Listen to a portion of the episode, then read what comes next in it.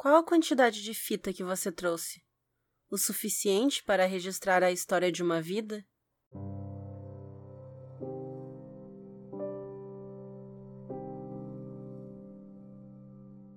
Eu sou a Renata e esse é o terceiro episódio do Jardim Selvagem.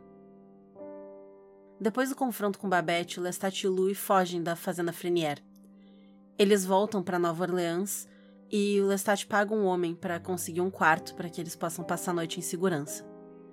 Ele mata esse homem quando ele volta e a gente consegue ver o desprezo que o Louis tem por esse ato dele.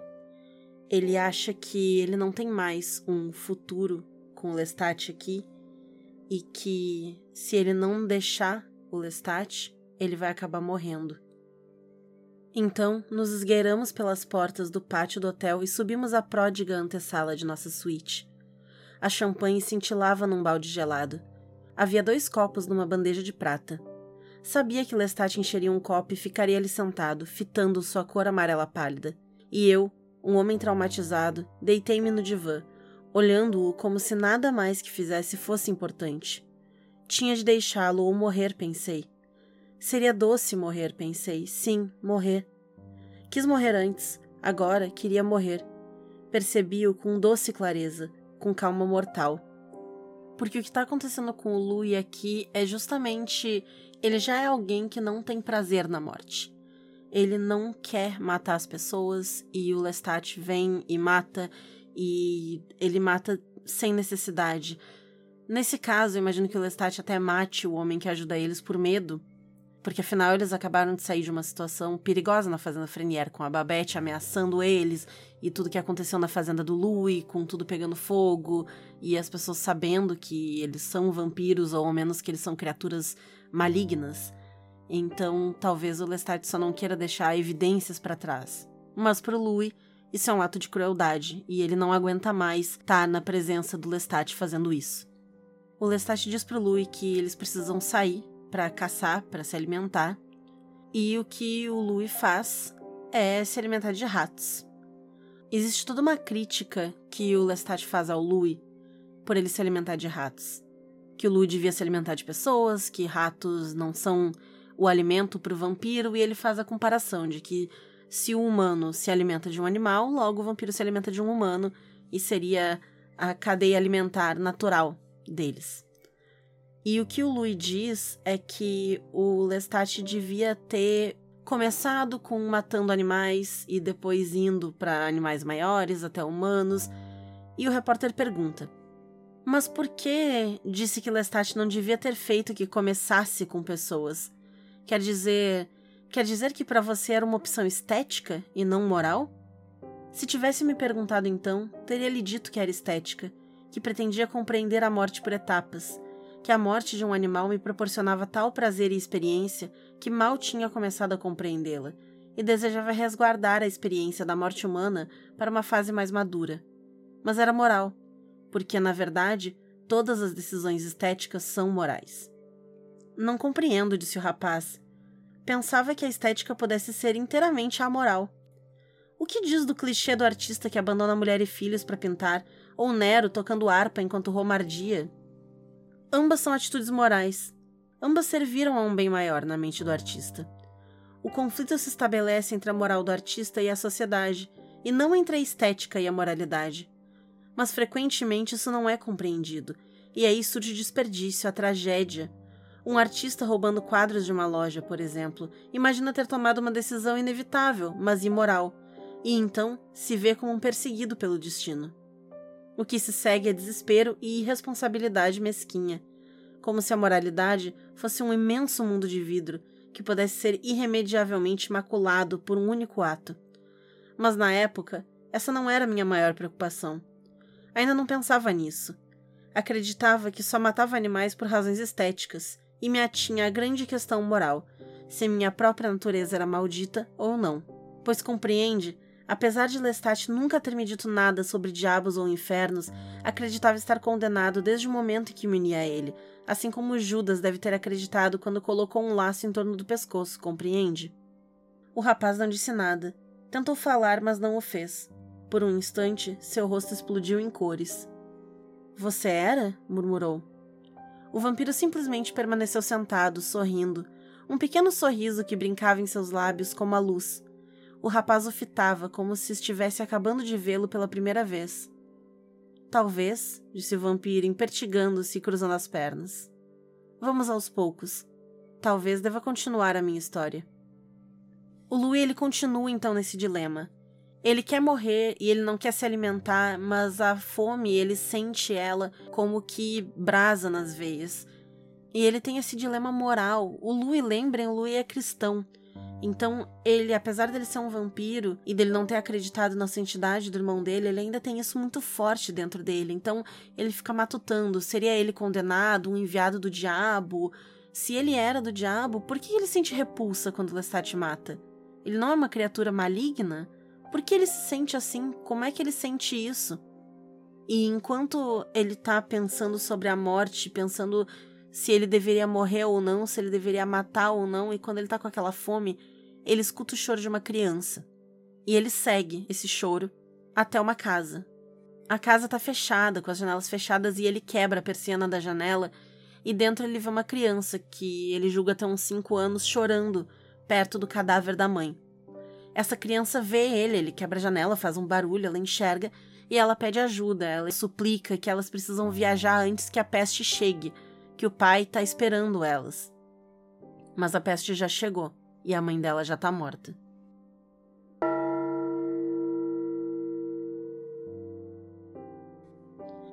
Você precisa compreender que àquela altura eu ardia de necessidade física de beber. Não suportaria outro dia sem alimento. Mas havia alternativas. Os ratos abundavam pelas ruas e em algum lugar próximo um cão uivava desesperado. Poderia ter voado do quarto que escolhera, me alimentado e voltado sem dificuldade. Mas a pergunta pesava sobre mim: sou um condenado? Nesse caso, por que sinto tanta pena dela, de seu rosto desolado? Por que desejo tocar seus bracinhos macios, colocá-la agora sobre os joelhos como estou fazendo, senti-la encostar a cabeça em meu peito enquanto acaricio seu cabelo de cetim? Por que faço isso?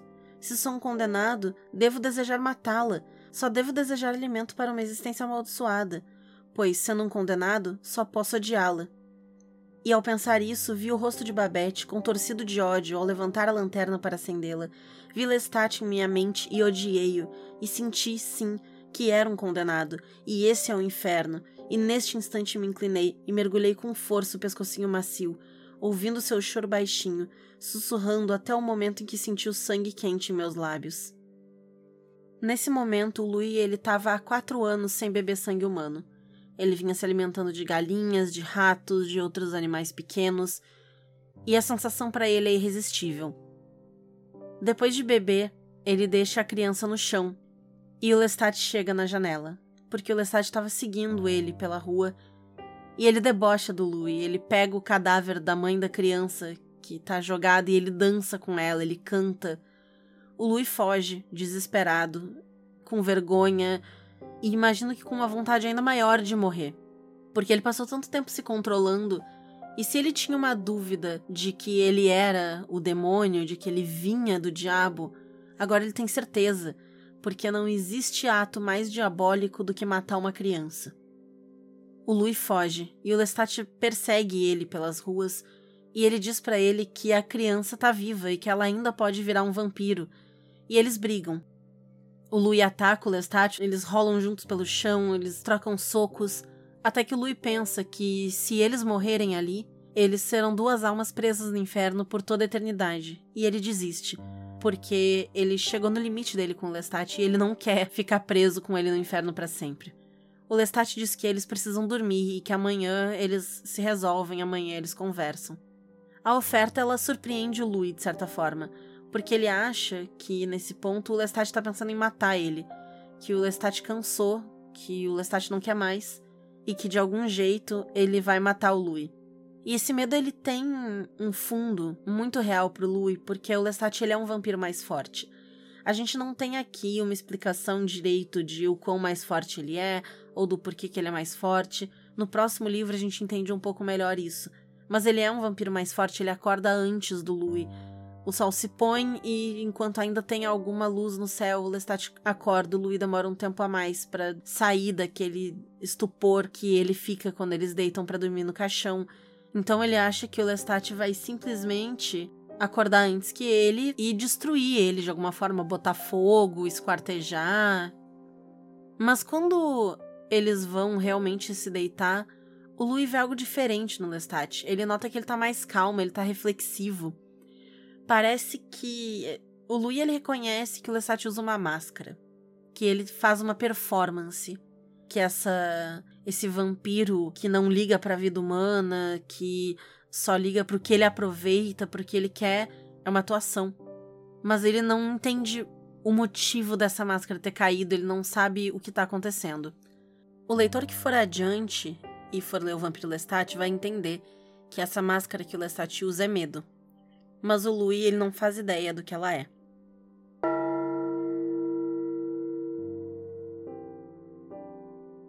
Na manhã seguinte, quando eles acordam, o Lestat tem a companhia de duas mulheres.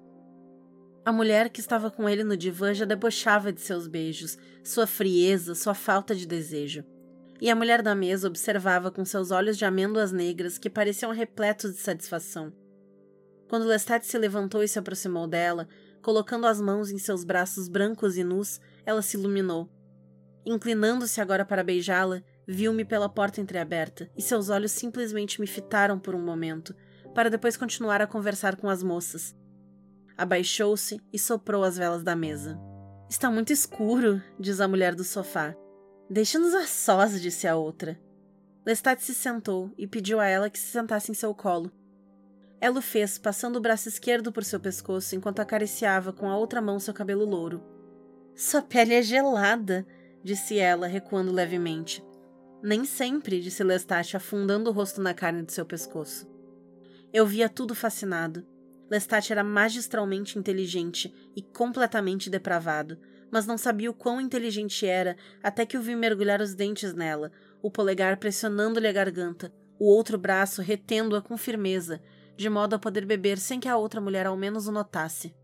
Sua amiga não resiste ao vinho, disse, escorregando da cadeira e deixando nela a mulher inconsciente, a cabeça apoiada sobre os braços dobrados encostados na mesa. É uma estúpida, disse a outra, que tinha se aproximado da janela à cata de luz. Naquela época, Nova Orleans era uma cidade de prédios baixos, como deve saber. Em noites tão claras como aquela, as ruas iluminadas pareciam belas, vistas das altas janelas do novo hotel espanhol. E as estrelas naquele tempo pendiam sobre a luz fraca, como se estivessem sobre o mar. Posso esquentar essa pele fria melhor do que ela. Voltou-se para Lestat, e devo confessar que senti certo alívio ao ver que ele também se encarregaria dela. Mas seus planos não eram tão simples. Tem certeza? disse ele. Pegou-a pela mão e ela comentou: Puxa, você está quente. Quer dizer que o sangue o tinha aquecido, disse o jovem. Ah, sim, respondeu o vampiro. Após matar, o vampiro fica tão quente quanto você está agora. Preparou-se para recomeçar. Depois, olhando o rapaz, sorriu. Como dizia, Lestat agora segurava a mão da mulher e dizia que a outra tinha aquecido. Seu rosto, é claro, estava corado, extremamente alterado. Puxou-a para mais perto e ela o beijou, deixando entrever em sua risada que ele parecia uma verdadeira fornalha de paixão. Ah, mas o preço é alto, disse ele, fingindo tristeza. Sua bela amiga, encolheu os ombros. Eu a exauri. E recuou como se convidasse a mulher a se sentar à mesa. Ela o fez, um ar de superioridade em seu corpo miúdo. Ela se inclinou para ver a amiga, mas então perdeu o interesse, até ver algo. Era um guardanapo. Tinha absorvido as últimas gotas de sangue da garganta ferida. Ela o pegou, tentando examiná-lo na escuridão. Solte o cabelo, disse Lestat baixinho. Ela o fez indiferente, tirando os últimos grampos de modo que seu cabelo descesse, louro e ondeado pelas costas. Macia, disse ele, tão macio. É assim que a imagino, deitada numa cama de cetim. Você diz cada coisa! E zombando, deu-lhe as costas numa brincadeira.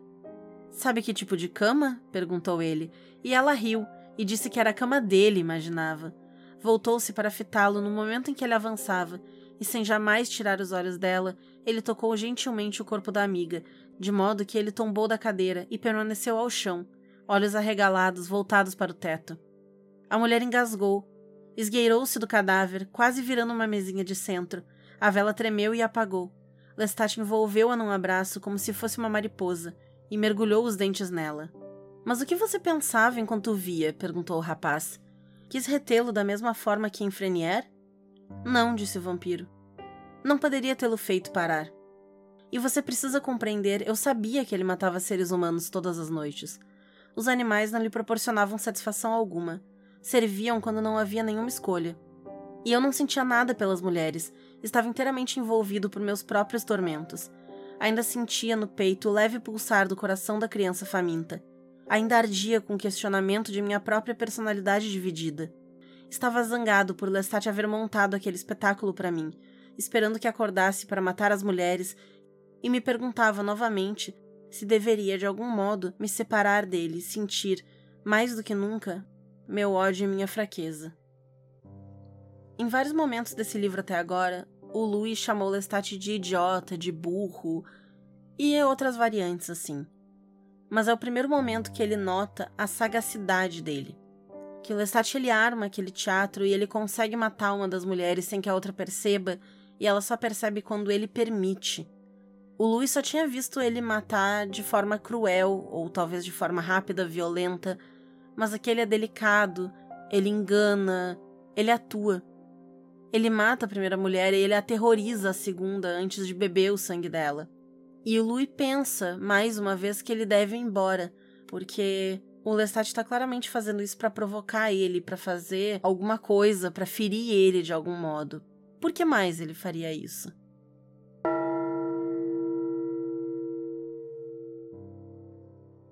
Então, depois que a primeira moça tá morta e a segunda tá jogada num canto, o Lestat enche duas taças de sangue e oferece uma pro Louis e convida ele para conversar. É o Louis quem começa falando. Estou lhe deixando, eu disse subitamente. Quero lhe dizer isso agora. Pensei muito, respondeu, reclinando-se na cadeira. E pensei igualmente que você faria um comunicado floreado. Diga que sou um monstro, um demônio vulgar. Não estou julgando. Não estou interessado em você. Atualmente só estou preocupado com a minha própria natureza e acredito que não posso confiar em você para me ajudar a chegar à verdade. Você usa seu conhecimento para obter poder, disse-lhe. Suponho que, como a maioria das pessoas que fazem tais declarações, eu não esperava que ele me desse uma resposta honesta. Nem o olhava. Preocupava-me principalmente em ouvir minhas próprias palavras. Mas então percebi que tinha a mesma expressão que me surpreendera anteriormente. Estava me ouvindo. Fiquei atônito. Senti a distância entre nós como algo ainda mais doloroso. Porque aqui o Louis, ele vê que existia uma chance entre eles, uma chance de companheirismo que o Lestat não permitiu até agora. Porque ele tem a capacidade de parar e escutar e ter a paciência que o Louis precisa que ele tenha, mas ele escolhe não ter. E é isso que dói no Louis, que eles têm essa conexão, eles têm essa oportunidade incrível e o Lestat não permite que ela aconteça. E outra coisa interessante é o jeito que o Lestat fala dele mesmo. Como a gente tem a perspectiva do Louis, a gente até escuta o Lestat falar e expressar as opiniões que ele está mostrando pro Louis, mas a gente não escuta os pensamentos dele, o raciocínio dele, do mesmo jeito que a gente sabe o que o Louis está pensando. E ele vira pro Louis e ele fala: diz que eu sou um demônio, diz que eu sou o diabo, que eu sou horrível, isso é interessante, por alguém que está sempre blasfemando e falando contra Deus, ele está se comparando ao diabo. E ele está se colocando nessa posição com certo orgulho. Ele fala, eu não lembro qual dos livros que é, eu acho que é no final da Rainha dos Condenados. Se não me engano, a última frase da Rainha dos Condenados é: Diga-me como sou mal, isso me faz tão bem. E o Lestat é assim ele gosta dessa, dessa fama de, de mal, do demônio, de que ele é o assassino, ele é tudo. E ele traz isso para essa conversa. Eu acho que isso é em parte um mecanismo de defesa que o Lestat tem. Algo como: se eu disser que eu sou ruim, se eu disser que eu sou mal, nada pode me afetar. Porque ele é uma pessoa muito insegura. A gente não tem tanto essa figura dele aqui porque o Louis não sabe, o Louis não vê, porque Lestat é um ótimo ator. Ele era ator quando ele era mortal. Então, em parte, eu acho que é muito isso. Eu acho que é um mecanismo de defesa que o Lestat tem de se colocar como sim, eu sou o vilão, eu sou o mal, quando na verdade, talvez ele nem seja tanto assim.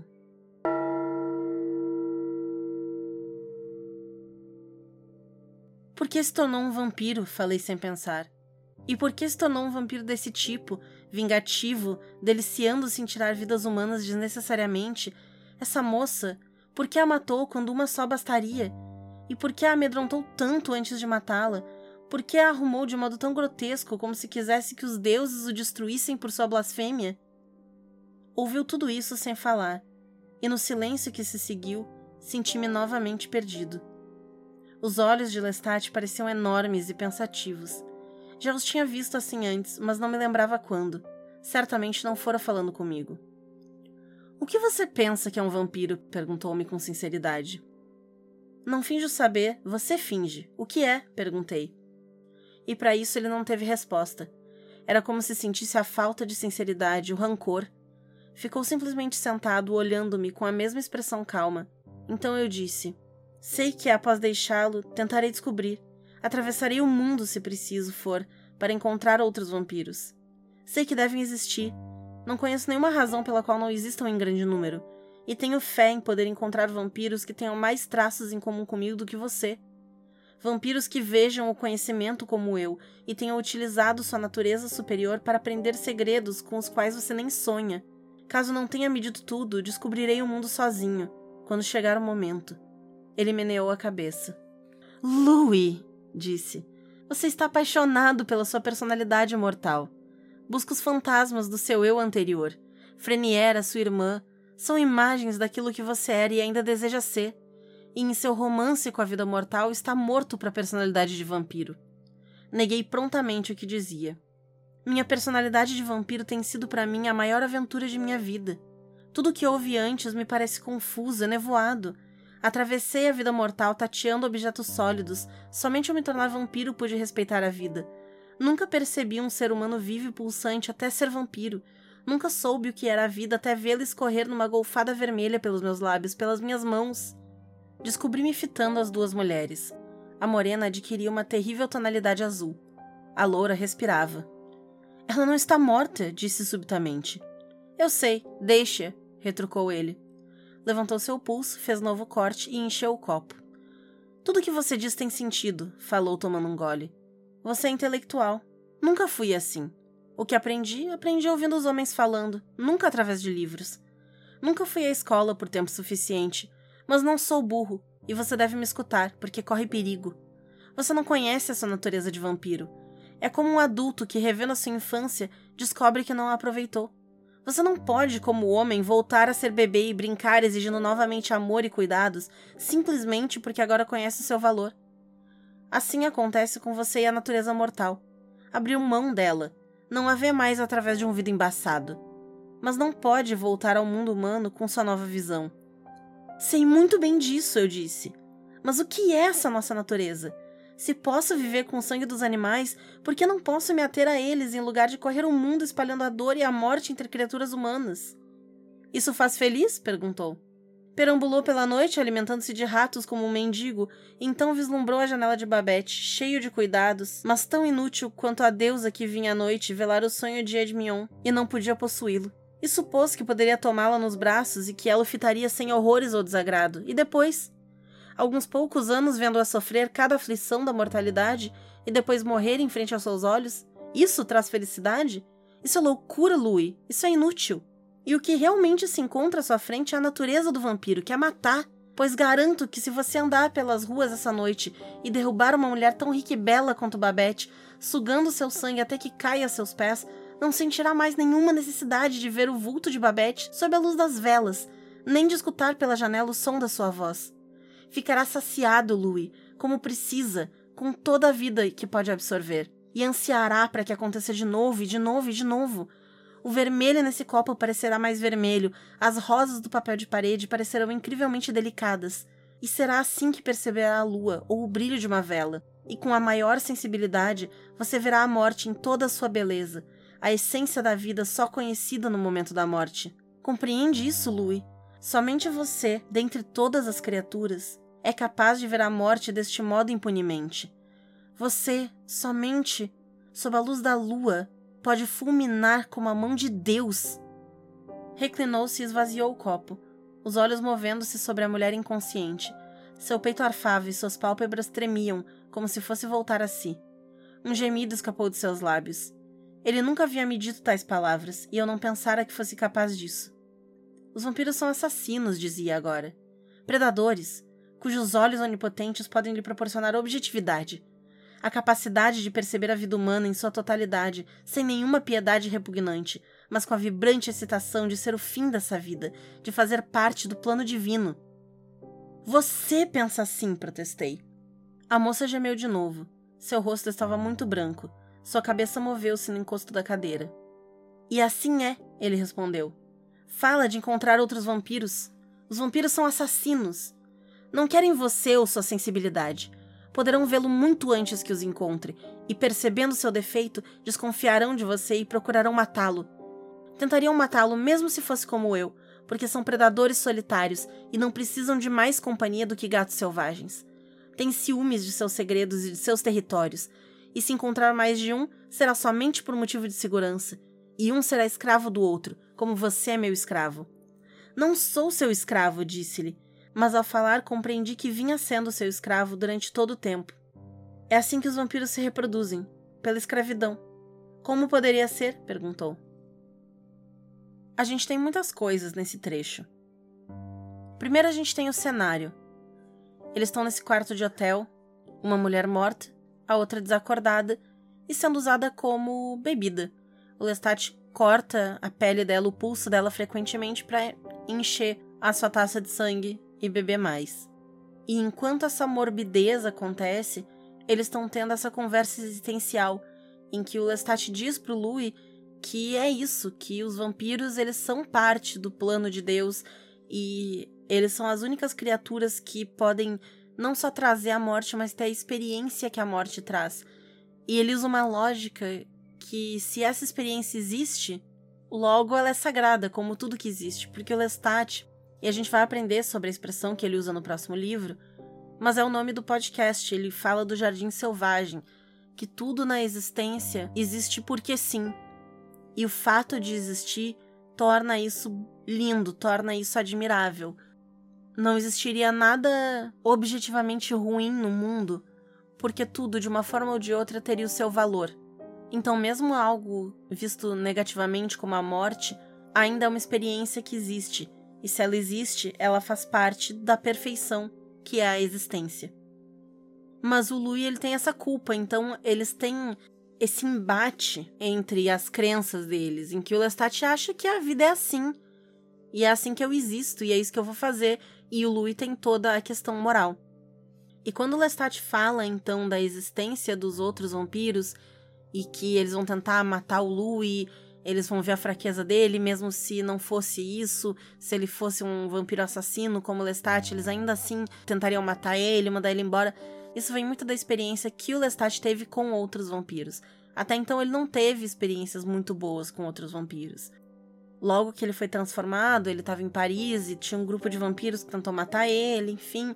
E depois mesmo, quando ele viaja, ele acabou encontrando mais um vampiro e ele foi ameaçado. Então, ele nunca teve uma experiência de acolhimento com outros vampiros. E ele teme pelo Louis, porque o Louis é muito mais fraco do que o Lestat é, tanto na questão dos poderes de vampiro, quanto na questão até de fortitude mental dele.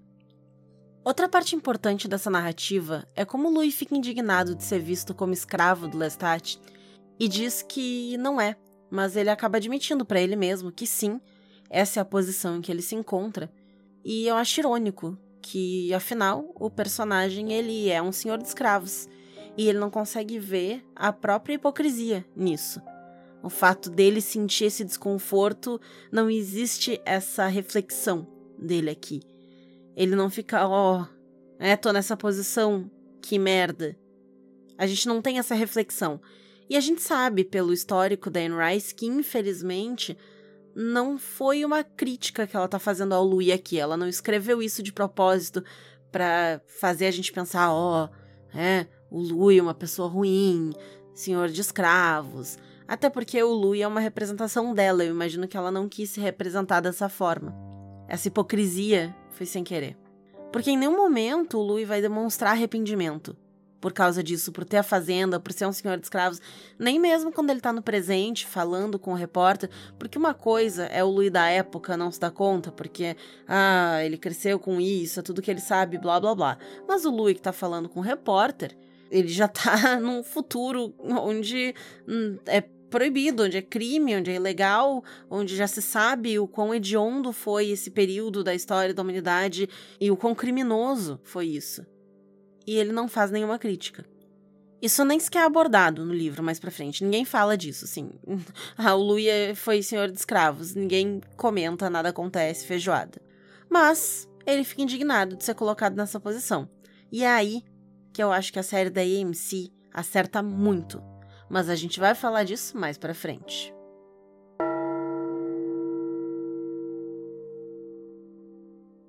A moça que não morreu ainda, ela acorda. E o Lestat continua o teatro. Ele é sádico, ele pega ela, ele coloca ela no próprio caixão e enquanto ela grita aterrorizada, o Louis pergunta por que, que ele faz isso e o Lestat diz que ele faz porque ele gosta. E que o Louis pode fazer o que ele gosta, do jeito que ele gosta, mas que ele deve matar.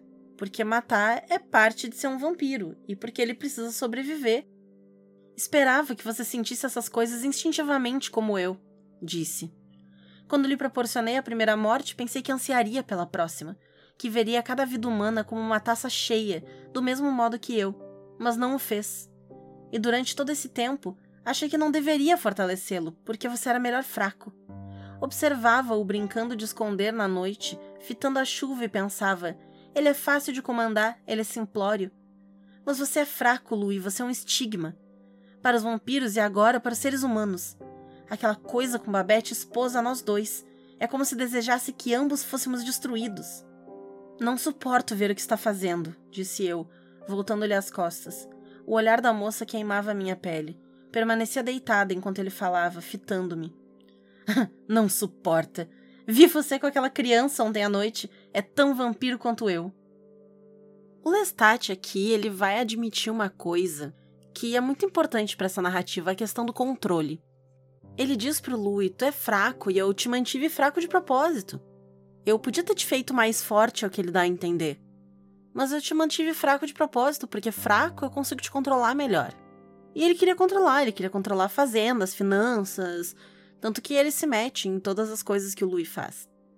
E o Lestat, ele tá certo quando ele fala que o Louis tá muito apegado à humanidade dele porque o Louis ele tem essa fixação na Babette, que ele ajuda ao longo dos anos, ele visita, ele garante que a família Frenier não cai em desgraça, e agora ele cede porque é uma criança, uma criança que não tem um futuro, e o Lestat aponta a hipocrisia dele, porque como assim tu não bebe sangue? Mas eu te vi com aquela criança na noite passada. Tu tava bebendo sangue dela, e aí?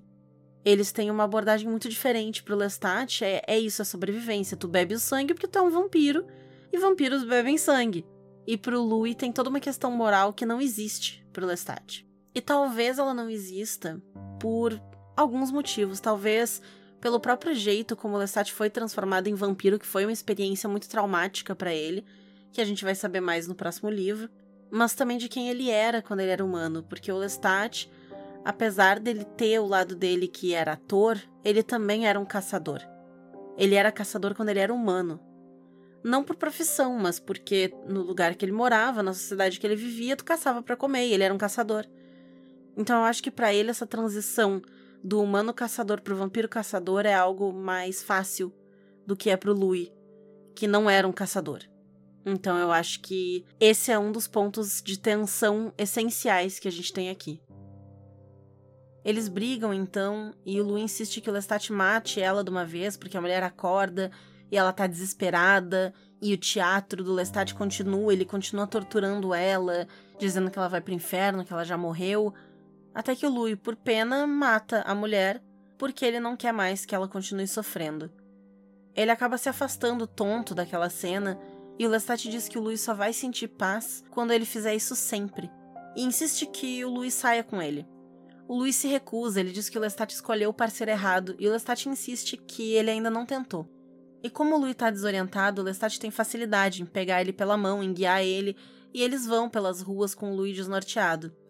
E enquanto isso, o Louis reflete que o Lestat está certo, que enquanto ele bebe de animais, ele mantém uma sombra de humanidade, um desejo de voltar a ser, ele não cruza uma linha que separaria ele de um ser humano, se ele continua se alimentando de animais. Afinal, humanos comem animais. E se ele se alimenta disso, ele não é tão diferente, ele está próximo o suficiente de um humano. Mas que esse desejo de voltar a ser humano, ele desaparece quando ele bebe o sangue humano. E enquanto Luiz se recupera de tudo que aconteceu na sala e de estar tá desorientado por ter matado aquela mulher, o Lestat fala com ele. Para você a dor é terrível, disse ele. Sente-a como nenhuma outra criatura, porque é vampiro. Não quer que ela continue. Não, respondi. Irei me sentir como antes, suspenso e sem peso, como que envolvido por uma dança. E até mais. Sua mão apertou a minha. Não fuja disso, venha comigo. Levou-me rapidamente pela rua, voltando-se cada vez que eu hesitava, estendendo minha mão, um sorriso nos lábios, sua presença tão maravilhosa para mim como na noite em que entrara em minha vida mortal e me dissera que seríamos vampiros. O Lestat ele tem esse magnetismo. Ele consegue ser agradável o suficiente para fazer com que o Louis vá com ele, para fazer com que o Louis ceda. E se algo manteve eles juntos até agora é essa capacidade que o Lestat tem. É esse magnetismo dele, é saber sorrir, é saber ter a empatia suficiente para um período curto de tempo, para um momento que faz o Louis pensar só mais um pouco. E ele fica. E isso é a marca de um predador, de um manipulador. O Lestat aqui, ele tá fazendo isso com a ciência de que ele tá segurando o Louis ali. Eu acho que, honestamente, não existe necessariamente uma maldade no jeito que o Lestat está pensando e tá agindo não porque eu ache que ele seja bom, mas porque eu não acho que ele é tão sagaz a ponto de pensar vou manipulá-lo desse jeito. Mas eu acho que num nível, ainda assim ele entende que é uma manipulação, ele entende que quando o Louis não tá satisfeito, não tá feliz, ele tem que mudar alguma coisa, ele tem que fazer algo diferente. E esse é o diferente dele. Ele é paciente, ele é gentil e ele é charmoso. E é por isso que o Lestat é perigosíssimo. O Lestat continua. O mal é um ponto de vista, sussurrava agora. Somos imortais e o que temos à nossa frente são os ricos festins que a consciência não pode julgar e que os homens mortais não podem conhecer sem culpa. Deus mata, assim como nós, indiscriminadamente. Ele toma o mais rico e o mais pobre, assim como nós, pois nenhuma criatura sob os céus é como nós, nenhuma se parece tanto com ele quanto nós mesmos, anjos negros não confinados aos parcos limites do inferno, mas perambulando por sua terra e por todos os seus reinos. Eu não sou uma pessoa religiosa, mas eu sempre gostei muito das comparações e alegorias religiosas que a Anne Rice usa. Eu acho que elas são muito poéticas e elas se encaixam muito bem na história. A primeira parte que chama atenção é essa de que Deus mata indiscriminadamente, etc. E eu acho que é pela conexão da história da Anne Rice, afinal, esse livro é para ela lidar com o luto da perda da filha dela por um câncer quando ainda era uma criança de 4, 5 anos. É um sentimento de injustiça se a pessoa tem alguma conexão, alguma crença em Deus. Por que, que Deus Todo-Poderoso deixaria uma criança morrer de uma forma tão triste, tão injusta? Então eu acho que parte dessa reflexão de Deus vem disso, vem desse luto dela. Além disso, eu gosto dessa visão do Lestat, porque não é que ele seja mal.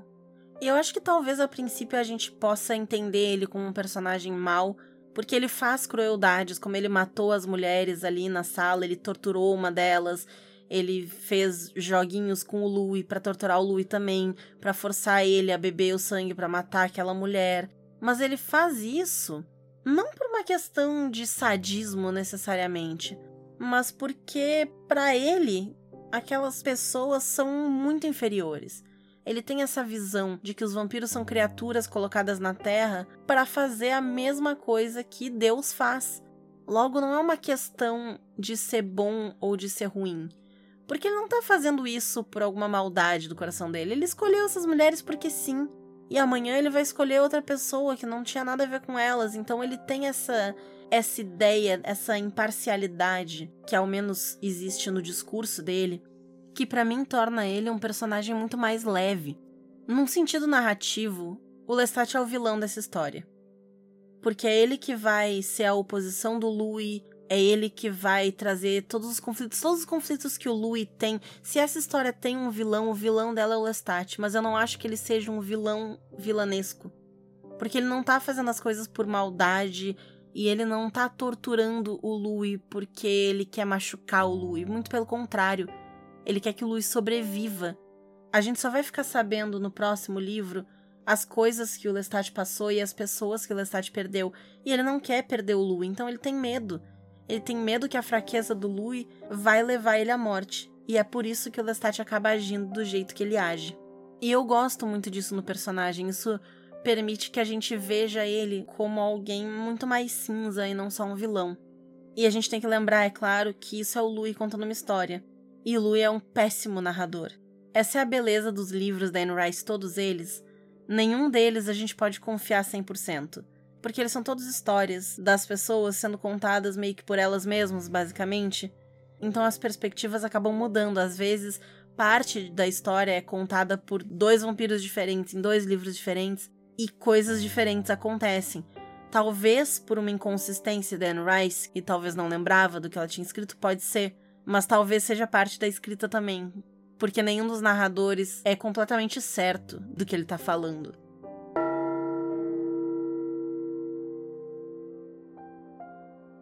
Eles continuam seu caminho e o Lestat leva o Louis até uma casa. A gente fica sabendo então que quando o Louis atacou aquela criança e ele e o Lestat saíram correndo pela rua, eles deixaram a janela aberta e pessoas na rua viram a mãe morta e a menina e salvaram a menina. Levaram ela para é um orfanato, um hospital, alguma coisa assim, um hospital infantil, porque tem mais de uma criança doente. São várias camas enfileiradas e várias crianças em cima dessas camas. E quando eles visitam o médico que atende eles, acha que o Lestat é o pai dela. E ele facilmente deixa que ele leve ela embora. Lembrando que isso é 1800, mais ou menos, então não existe um método, né? Ele vê um homem loiro, a criança é loira, o homem diz que é o pai. Por que, que alguém diria que é o pai de uma criança doente, né? Então não existe nenhum tipo de procedimento e eles levam a menina embora até o quarto do hotel. Tem alguma coisa na inocência da criança, talvez a facilidade do alvo, já que ela estava ali com a mãe morta, o pai não estava lá, tecnicamente ela mesma estava condenada. Provavelmente ela já estava infectada com a peste e sem a família para cuidar dela, não teria nada que eles pudessem fazer. A gente pode considerar essa criança como morta, e por isso ela é uma morte fácil para o Louis. Uma morte sem culpa, talvez. Eu vou colocar um aviso aqui que a parte que se segue vai envolver vampirismo e essa criança. E fica o aviso de que a Anne Rice ela escreve, num geral, tudo que é relacionado a essa parte dos vampiros, de beber o sangue, da conexão de um vampiro com outro vampiro, da conexão de um vampiro com a sua vítima. Ela escreve de uma forma muito erótica. E é desconfortável, porque é uma criança, especialmente porque é uma criança. Então fica o aviso, caso alguém se sinta desconfortável, não escuta essa parte, porque agora, até o final do capítulo, a gente vai lidar justamente com isso, com essa criança, com a transformação dela em vampira e com a problemática do jeito que a Anne Rice faz essas descrições. Se ainda assim vocês não quiserem ouvir o trecho, mas quiserem ouvir o meu comentário sobre, e sobre a problemática, pulem para os 47 minutos e 40 segundos mais ou menos. Venha cá, Louie. Ainda não se alimentou o suficiente, eu sei que não.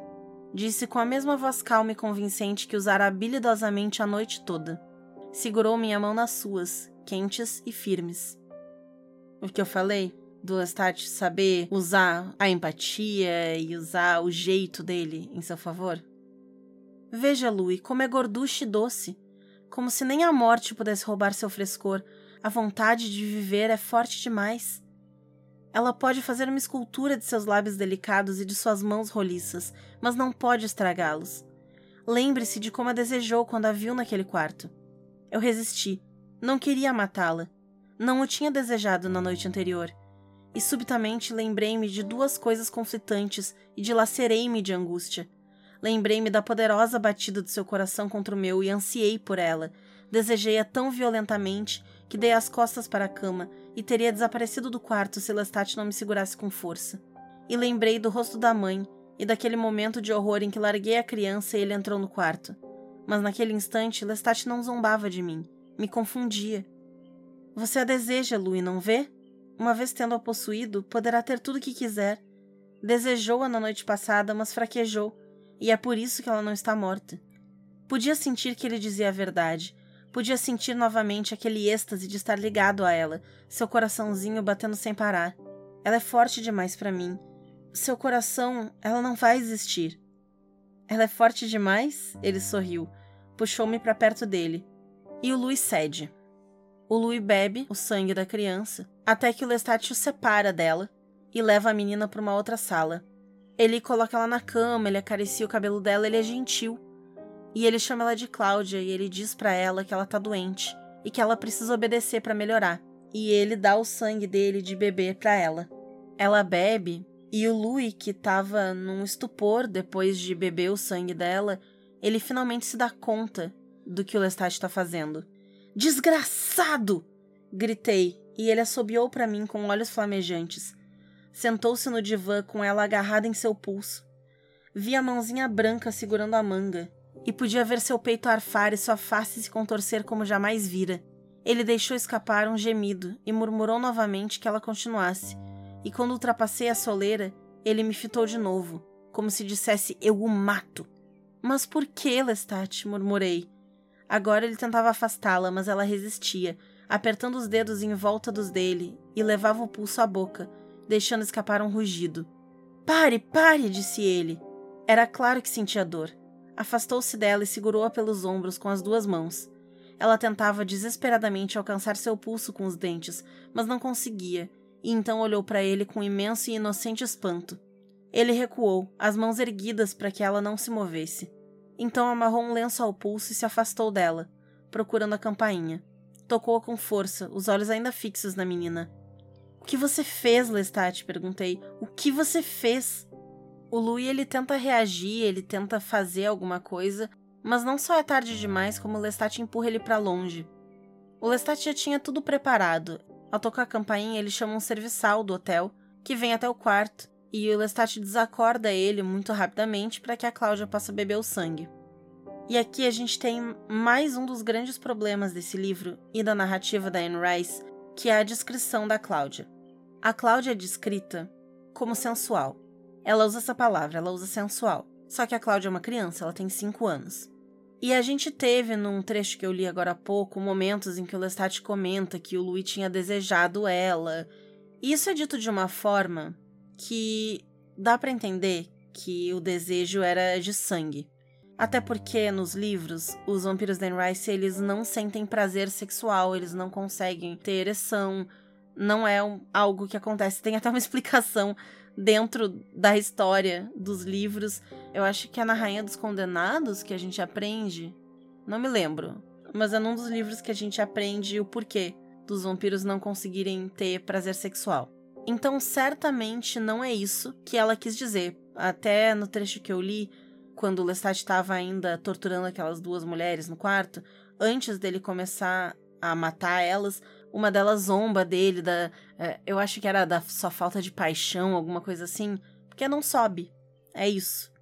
Mas o jeito que a Anne Rice descreve a Cláudia e descreve que ela era desejada é escrito de uma forma ambígua. E não fica bom, não, não é legal, não é bom. E outra coisa muito forte é que a gente sabe, eu comentei já, que a Cláudia ela é um espelho da Michelle que é a filha da Anne Rice, que morreu de leucemia. Então, então quando ela fala de desejo, eu acho que é uma questão muito de desejar compartilhar a comunhão de sangue, mas que fica feio do jeito que ela escreve, fica. E eu acho que se fosse escrito hoje, isso seria tratado com muito mais cuidado, mas o livro é dos anos 70 e não foi. Então, tem descrições nesse trecho que são bem desconfortáveis, por conta da Cláudia ser uma criança.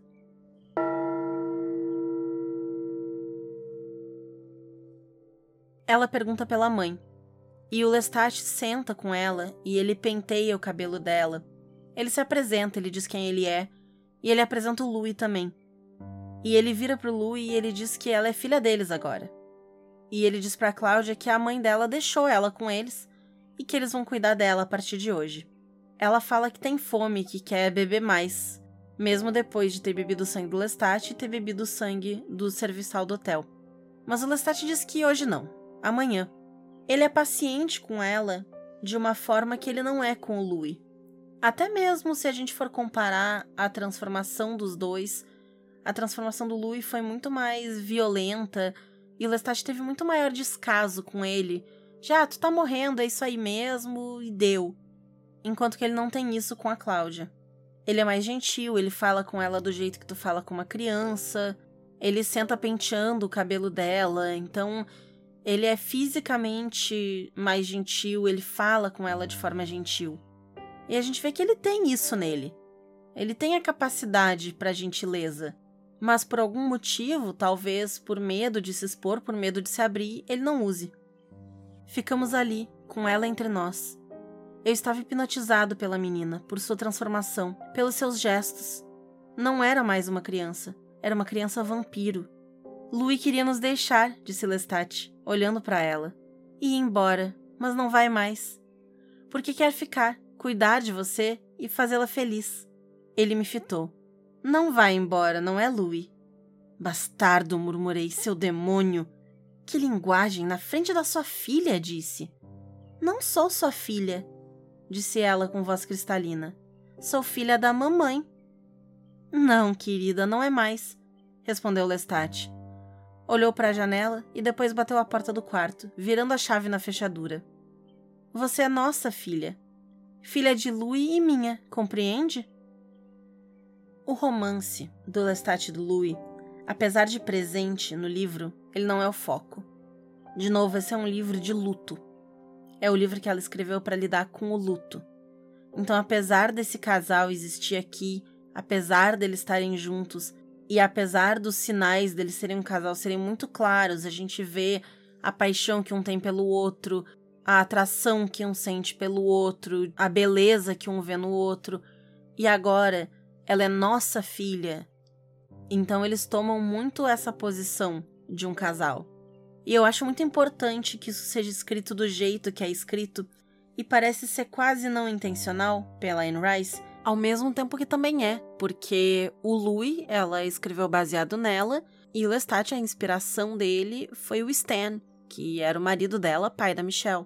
Tanto que o nome do personagem originalmente era para ser Lestan, e ela mudou depois, enfim.